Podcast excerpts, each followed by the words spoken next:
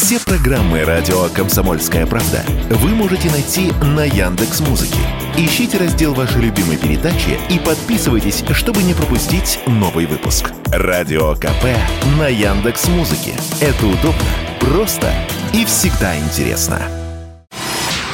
Здравствуйте. Вы слушаете радиостанцию «Комсомольская правда». Это прямой эфир в студии Мария Баченина. Вице-спикер Госдумы Владислав Дованков выступил с инициативой начать обучение школьников использованию искусственного интеллекта. По его мнению, это может помочь развитию учащихся критическое мышление и подготовить их к рынку труда будущего. Соответствующее обращение направлено министру просвещения. Также вице-спикер Нижней палаты парламента предложил обсудить использование нейросетей для снижения бюрократической нагрузки на преподавателей. С нами на связи депутат Госдумы Госдумы от партии «Новые люди» Антон Ткачев. Антон Олегович, здравствуйте. Здравствуйте. Скажите мне, пожалуйста, Антон Олегович, а где плюсы, где минусы? Вот хотелось бы порассуждать на эту тему. А, смотрите, в любом случае внедрение искусственного интеллекта в систему образования – это огромный плюс. А, с одной стороны, да, это опаска, которая говорят э, педагоги и научное сообщество о том, что дети перестанут меньше ориентироваться, меньше думать, с учетом того, что за них все будет делать искусственный интеллект. Но если правильно выстроить эту систему, то она может быть полезной. как знаете, в прошлом, раньше, когда появились калькуляторы, да, и детям, э, ну, младшим классом, например, били руки при арифметике, э, точнее, математике, пользования этими э, устройствами. Сейчас та же самая ситуация, когда искусственный интеллект становится инструментом, вот, который э, делает якобы работу за другого человека, да, и э, здесь нам надо эту историю возглавить. Ну, к примеру, если мы говорим по снижению нагрузки для учителей, мы знаем, что они работают согласно учебному плану.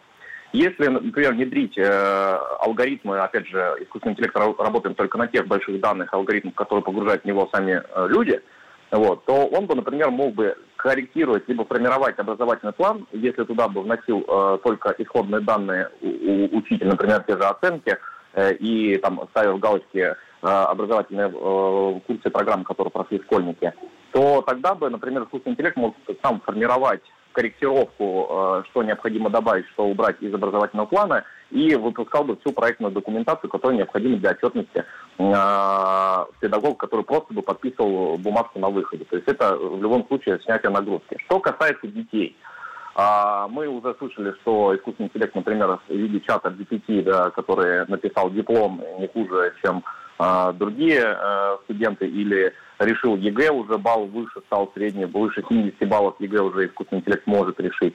Здесь, конечно, нужно на первоначальном этапе детям э, давать э, э, простейшие алгоритмы искусственного интеллекта, которыми они смогут пользоваться. Сегодня у нас есть федеральные проекты образовательной программы, как «Урок цифры», где уже на сегодняшний день э, крупные компании IT, наши российские, э, преподают э, похожие вещи. И, э, соответственно, это дополнительное образование уже нужно интегрировать в школьную э, систему, э, ну, систему образования для школьников. Можно Более я того... вот здесь вклинюсь, Антон Олегович? Возник да, вот дополнительный да. вопрос. По поводу вот людей будущего, это понятно, это очевидно, и с этим я совершенно да. не собираюсь спорить, потому что это действительно будущее. Тем не менее, а вырастим ли мы вот людей в профессию, да, вот если этот выбор состоится, угу. хотя бы мы им будем его предоставлять с этим использованием искусственного интеллекта, если они начнут тут же, ведь дети, они такие, они взрослого через колено перегнут, то такие манипулянты. Это природой заложено. Так к чему я веду? Если они тут же научатся его использовать, и, соответственно, знания будут, э, ну,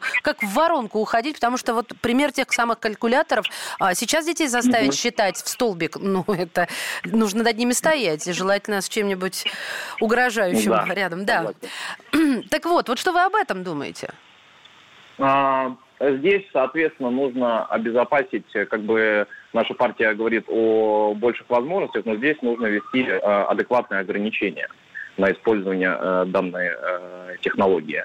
А если, если а, наш Минпросвещение, которое достаточно быстро и внедряет интересные информационные технологии в образование, сможет определить эти рамки и границы, куда можно входить. Тут же видите как, по своей природе искусственный интеллект, он либо самообучаемый, либо работающий на тех алгоритмах, которые заложили наши там, ученые и так далее.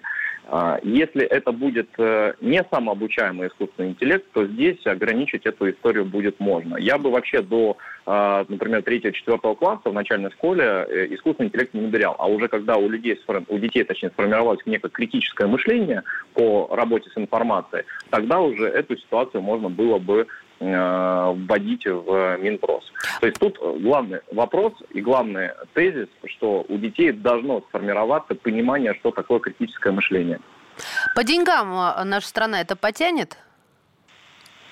Более чем, более чем, э, потому что на внедрение подобной истории не всегда нужен федеральный бюджет. Более того, я, как и говорил ранее, компании коммерческие уже сами заинтересованы в том, чтобы выращивать со школьной скамьи своих новых сотрудников в сфере IT.